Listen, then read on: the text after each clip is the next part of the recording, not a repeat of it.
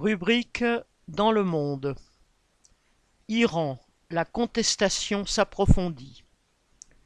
Quatre semaines après la mort de Masha Amini, la contestation contre les dirigeants de la République islamique se poursuit et s'approfondit, malgré la répression. Au 10 octobre, l'association Iran Human Rights avait recensé 185 morts. À Téhéran et dans les principales villes du pays, les arrestations de manifestants, les tirs de la police, les tabassages dans les commissariats ou en prison n'arrêtent pas les hommes et les femmes parfois sans voile, souvent très jeunes, qui descendent dans la rue pour crier Mort au dictateur ou Ramenei, nous t'enterrerons. En s'en prenant à des chefs religieux qui prônent la morale, mais qui sont eux-mêmes milliardaires, corrompus et dépravés, les jeunes manifestants trouvent le soutien d'une large fraction de la population. Le succès viral de la chanson Barai, composée par Shevina Jipour, un chanteur iranien populaire, arrêté pour cet acte avant d'être relâché, en atteste. Barai, à cause d'eux, en persan, égrène la liste de tous les interdits dans cette dictature, pour les femmes comme pour toute la population. Elle dénonce pêle-mêle les arrestations arbitraires, la pauvreté, l'impasse économique du régime, la pollution qui ravage le pays. Dans deux régions, le Baloutchistan et le Kurdistan iranien, sous prétexte que des manifestants étaient armés, la répression a été plus violente.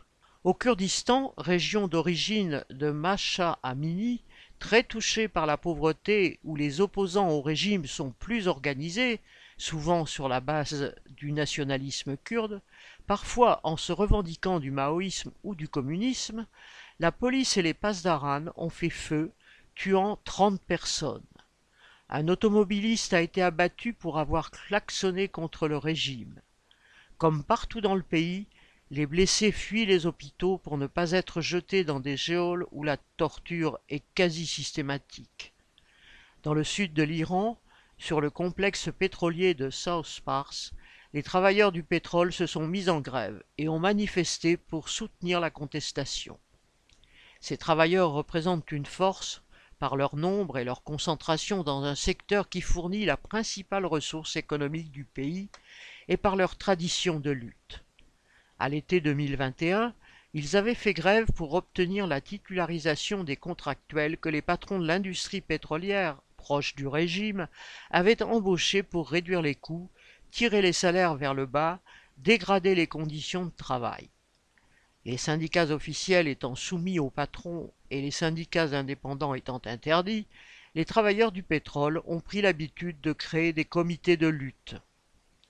On ne peut que souhaiter que les travailleurs d'autres secteurs, comme l'industrie sucrière ou les transports, eux aussi régulièrement mobilisés, rejoignent la contestation, lui donnent des objectifs de classe en se méfiant des candidats à remplacer la République islamique par une autre dictature qui ne manque pas.